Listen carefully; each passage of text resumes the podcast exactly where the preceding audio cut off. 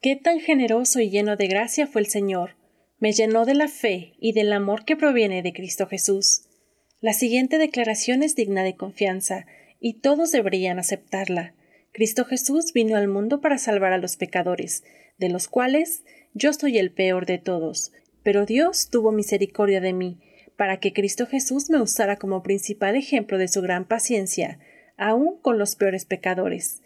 De esa manera, otros se darán cuenta de que también pueden creer en Él y recibir la vida eterna. Primera de Timoteo 1 del 14 al 16.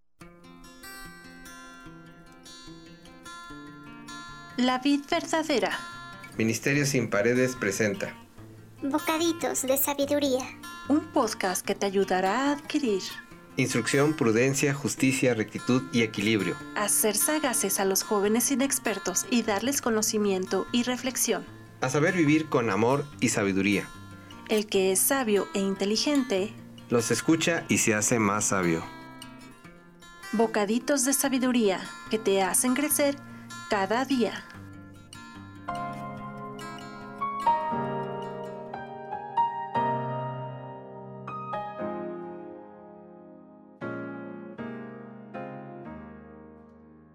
Gracias por acompañarnos una vez más en este camino por Proverbios. Mi nombre es Dulce Diana. Hoy estudiaremos el 24 del 1 al 9 y dice así, no tengas envidia de los malvados, ni ambiciones estar en su compañía porque solo piensan en violencia y no hablan más que de hacer lo malo. ¿Qué pudiera ser tan atractivo de querer estar en compañía de gente que siempre responde con violencia?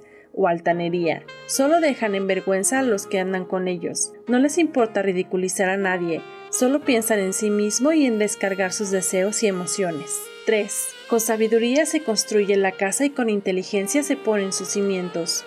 4. Con conocimiento se llenan sus cuartos de objetos valiosos y de buen gusto. Impresionante lo que estas tres características pueden construir. Sabiduría, inteligencia y conocimiento.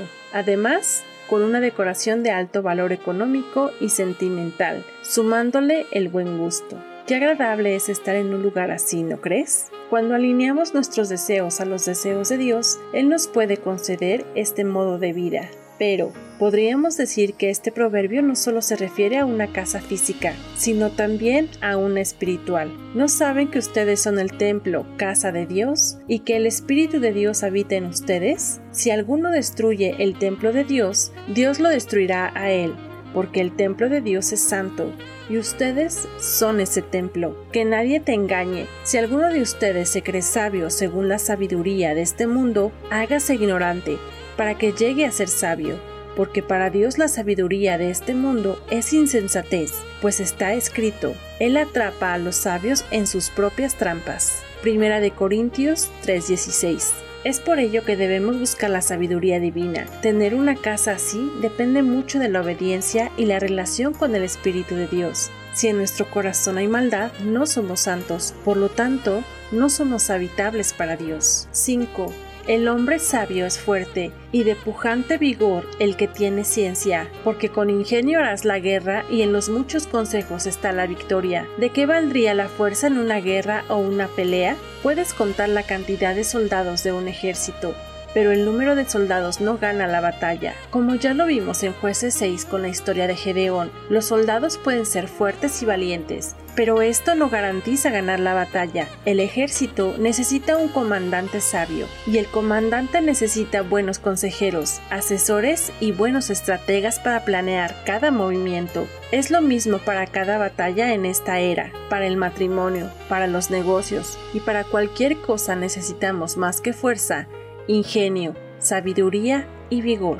7. El necio no sabe decir ante el tribunal, pues la sabiduría está fuera de su alcance. La sabiduría es demasiado elevada para los necios. Como ejemplo, un licenciado en Derecho, además de tener conocimiento sobre leyes, debería de tener sabiduría para poder abogar bien delante de un tribunal. Si un juez tuviera sabiduría, diera veredictos correctos y juzgaría cada caso con sabiduría, tendrían más conciencia social, habría menos inocentes en las cárceles y menos delincuentes en las calles. Para el que cree que tiene mucha sabiduría como estos dos, Para Dios, la sabiduría de este mundo es insensatez, pues caen en su propia trampa, y Dios no acepta soborno cuando juzga. Siempre debemos buscar la sabiduría celestial, y solo viene de Dios. No creernos demasiado inteligentes o demasiado preparados. La subestimación nos lleva siempre a cometer errores que pueden ser irreversibles, sin mencionar el orgullo y la soberbia que nos puede cegar. Ser humildes para que Dios nos dote de esa sabiduría donde no hay fracaso. Yo te invito a pedirle a Dios que te dé un corazón humilde y agradecido para que Él te dé sabiduría. Pídele también que te ayude a ser santo para hacer de ti su casa. Recuerda que Él te ama y te está esperando con los brazos abiertos. Él quiere darte una nueva vida y una vida en abundancia. Fue un gusto compartir contigo este momento. Nos vemos hasta el próximo bocadito. Bendiciones.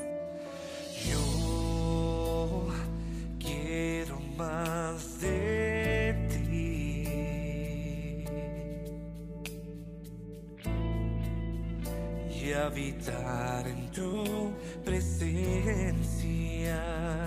Oh, oh, oh, para que crezcas tú y cada día seré más como tú.